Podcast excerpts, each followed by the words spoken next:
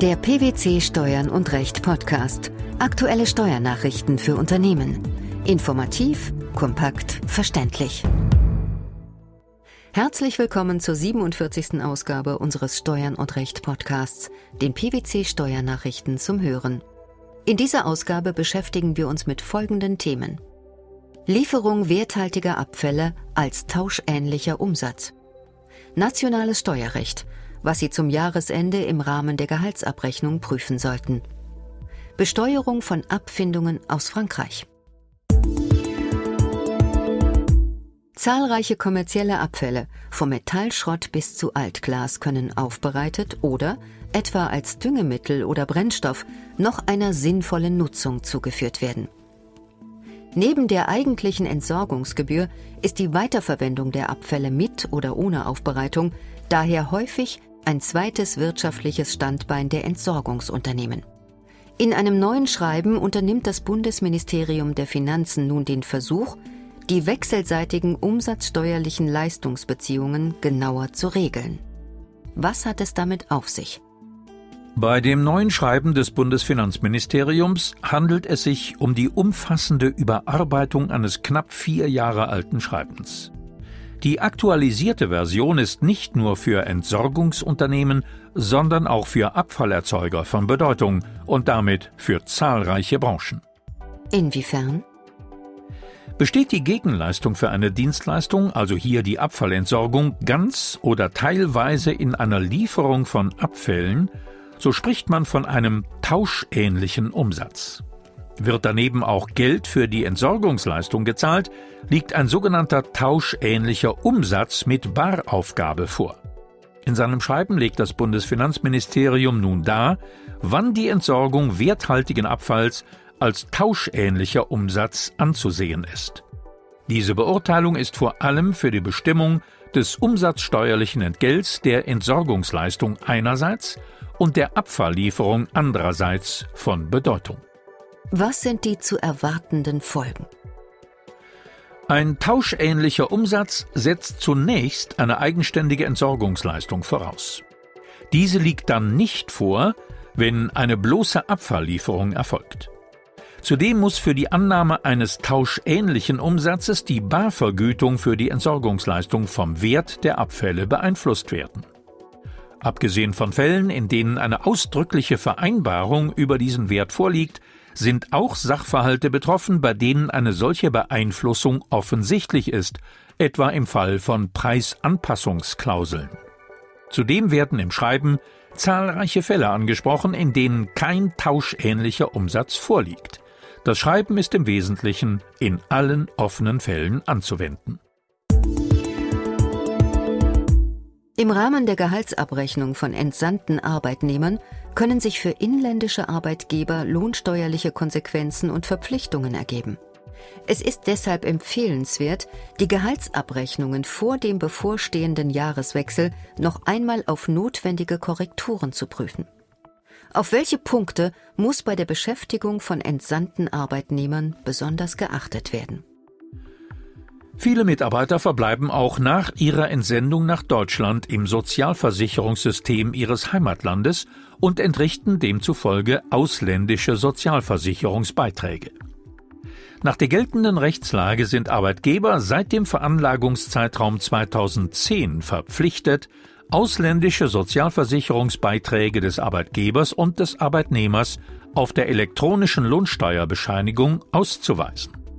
Dazu gehören insbesondere Arbeitgeber- und Arbeitnehmeranteile bezüglich der ausländischen gesetzlichen Rentenversicherung, Zuschüsse des Arbeitgebers an ausländische Versicherungsunternehmen bei Fällen der freiwilligen gesetzlichen oder privaten Kranken- und Pflegeversicherung im Ausland und Arbeitnehmerbeiträge zur Arbeitslosenversicherung bei Zahlungen an einen ausländischen Sozialversicherungsträger.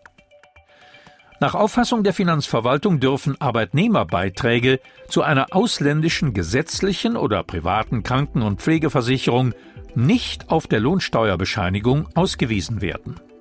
Was sollten Arbeitgeber tun, wenn der Ausweis der entsprechenden ausländischen Sozialversicherungsbeiträge trotz gesetzlicher Verpflichtung nicht vorgenommen wurde? In einem solchen Fall sollte der Arbeitgeber diese Beträge dem Mitarbeiter hilfsweise in anderer Form zur Verfügung stellen. Die Beträge können ansonsten im Rahmen der Einkommensteuerveranlagung des Mitarbeiters nicht als Sonderausgaben abgezogen werden. Es kann dann zu Einkommensteuernachzahlungen kommen, da im Rahmen der Veranlagung keine Pauschale mehr zum Abzug gebracht werden kann. Es sind nur noch tatsächliche Vorsorgeaufwendungen abzugsfähig. Deren Zahlung muss aber durch den Ausweis auf der Lohnsteuerbescheinigung oder hilfsweise in Form einer anderen Arbeitgeberbescheinigung nachgewiesen sein. Voraussetzung für den vorschriftsmäßigen Ausweis der ausländischen Sozialversicherungsbeiträge ist außerdem, dass eine Vergleichbarkeit der ausländischen mit den inländischen Sozialversicherungsbeiträgen und Sozialversicherungsträgern besteht. Sind Zahlungen des aufnehmenden Unternehmens auf die Entsendung und damit auf die Tätigkeit des entsandten Mitarbeiters in Deutschland zurückzuführen, dann sind sie als entsendebedingte Vergütungsbestandteile der Besteuerung in Deutschland zu unterwerfen. In welchen Fällen gilt diese Regelung? Dies gilt grundsätzlich unabhängig davon, wann die Vergütungen gezahlt werden. Folglich kommt es nicht darauf an, ob der Mitarbeiter noch seinen Wohnsitz oder gewöhnlichen Aufenthalt in Deutschland hat oder ob er bereits in sein Heimatland zurückgekehrt ist. Wurde der inländische Wohnsitz bereits aufgegeben, ist der Arbeitnehmer mit dem sogenannten nachlaufenden Arbeitslohn beschränkt steuerpflichtig. Nachlaufender Arbeitslohn sind beispielsweise ein Bonus für die Tätigkeit in Deutschland, Steuernachzahlungen oder Erstattungen an die deutschen Finanzbehörden nach Wegzug bei Steuerausgleich oder auch ein geldwerter Vorteil aus Aktienoptionsprogrammen, die der Periode in Deutschland zuzurechnen sind. Die für den unbeschränkt Steuerpflichtigen laut Lohnsteuerbescheinigung geltenden Merkmale für den Lohnsteuerabzug, also Steuerklasse, Kinderzahl, Zugehörigkeit zu einer Religionsgemeinschaft, haben keine Gültigkeit mehr. Vielmehr ist beim zuständigen Betriebsstättenfinanzamt ein Antrag auf Erteilung einer Bescheinigung über die Anwendung der Steuerklasse 1 zu stellen. Sofern der Antrag nicht gestellt wird, ist die ungünstige Steuerklasse 6 anzuwenden. Der Antrag kann nur bis zum 31. Dezember des entsprechenden Jahres gestellt werden. Oftmals möchten Arbeitnehmer ihre private ausländische Krankenversicherung auch während der Entsendung nach Deutschland beibehalten, auch wenn sie den Rechtsvorschriften zur deutschen Sozialversicherung unterliegen. Was ist aus Sicht des deutschen Lohnsteuerrechts hierbei zu beachten? Bei einer privaten Krankenversicherung aus dem europäischen Ausland, die das Versicherungsgeschäft im Inland betreiben darf, muss nachgewiesen werden, dass der Versicherer die Voraussetzungen gemäß Sozialgesetzbuch 5 erfüllt. Jedoch ist bei Krankenversicherern aus dem europäischen Ausland die bei inländischen Krankenversicherern übliche formale Bescheinigung nicht zwingend notwendig. Sabine Ziesecke, Partnerin bei PwC in Berlin, wird noch genauer. Zitat Der entsprechende Nachweis kann auch durch andere geeignete Dokumente erfolgen. Sofern der Nachweis erfolgt, sind die Zuschüsse des Arbeitgebers zu den Beiträgen für die private Krankenversicherung gemäß Einkommensteuergesetz in Höhe des Anteils steuerfrei, den der Arbeitgeber zur gesetzlichen Krankenversicherung in Deutschland leisten würde. Für 2012 sind das etwa maximal 279 Euro. Zahlt der Arbeitgeber einen höheren Zuschuss, stellt dieser einen lohnsteuerpflichtigen geldwerten Vorteil dar. Sind die Voraussetzungen nach dem Sozialgesetzbuch 5 nicht erfüllt bzw. wird kein entsprechender Nachweis erbracht, stellt der gesamte Zuschuss des Arbeitgebers zur privaten ausländischen Krankenversicherung einen lohnsteuerpflichtigen geldwerten Vorteil dar. Zitat Ende. Private Krankenversicherungsunternehmen aus dem außereuropäischen Ausland erfüllen die Voraussetzungen gemäß Sozialgesetzbuch 5 in der Regel nicht. Damit stellen Zuschüsse zu diesen Versicherungen regelmäßig einen steuerpflichtigen, geldwerten Vorteil dar. Entsprechende Regelungen sind für die private Pflegepflichtversicherung gemäß Sozialgesetzbuch 11 zu beachten. Der Zuschuss beträgt hier für 2012 etwa maximal 37 Euro monatlich. Von einem französischen Arbeitgeber gezahlte Abfindungen unterliegen in Deutschland nicht der Besteuerung. Dieses Urteil fällte das Finanzgericht Rheinland-Pfalz. Um was ging es in dem verhandelten Fall? Der im Inland steuerpflichtige Kläger war Geschäftsführer eines französischen Unternehmens. Das Arbeitsverhältnis wurde unter Zahlung einer Abfindung beendet. Die Abfindung sollte als Ausgleich für den Verlust des Arbeitsplatzes dienen. Das Finanzgericht entschied, dass die Abfindung in Deutschland nicht der Besteuerung unterliegt. Wieso war die Sache trotzdem gerichtlich klärungsbedürftig?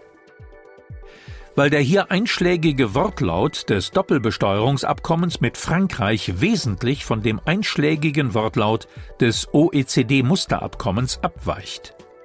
Während das DBA Frankreich das Besteuerungsrecht dem Tätigkeitsstaat zuordnet, sind solche Vergütungen nach dem OECD-Musterabkommen im Ansässigkeitsstaat steuerpflichtig.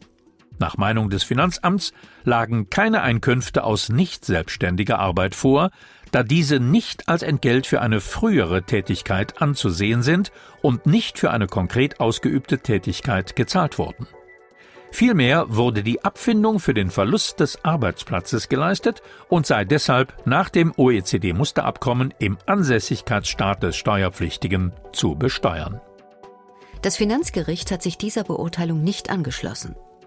Nein, das Finanzgericht entschied, dass die Grundsätze der Rechtsprechung des Bundesfinanzhofs zu Artikel 15 des OECD-Musterabkommens aufgrund der detaillierten Unterschiede im Wortlaut nicht auf Artikel 13 des DBA Frankreich zu übertragen sind. Während aus Artikel 15 des OECD-Musterabkommens ein finaler Zusammenhang folgt, sei die Regelung in Artikel 13 des DBA Frankreich weitergefasst, weil die Einkünfte von der persönlichen Tätigkeit herrühren müssten, also allein kausal mit der Tätigkeit in Verbindung stehen. Die Grundsätze der Rechtsprechung des Bundesfinanzhofes zu den dem Artikel 15 des OECD-Musterabkommens entsprechenden DBA könne angesichts dieser wesentlichen Unterschiede nicht auf das DBA Frankreich übertragen werden. Die Aufhebungsvereinbarung bringe gerade zum Ausdruck, dass die gewährte Abfindung aus dem Arbeitsverhältnis herrührt, weil sich das Unternehmen aufgrund des vorangegangenen Arbeitsverhältnisses wegen der vorzeitigen Beendigung zur Zahlung der Abfindung veranlasst sah. Die Lieferung werthaltiger Abfälle als tauschähnlicher Umsatz, die lohnsteuerlichen Konsequenzen für inländische Arbeitgeber bei der Gehaltsabrechnung von entsandten Arbeitnehmern und Besteuerung von Abfindungen aus Frankreich. Das waren die Themen der 47. Ausgabe unseres Steuern und Recht Podcasts, den PwC Steuernachrichten zum Hören. Wir freuen uns, dass Sie dabei waren und hoffen, dass Sie auch das nächste Mal wieder in die PwC Steuernachrichten reinhören. Steuerliche Beiträge zum Nachlesen finden Sie in der Zwischenzeit unter blogs.pwc.de slash steuern und recht.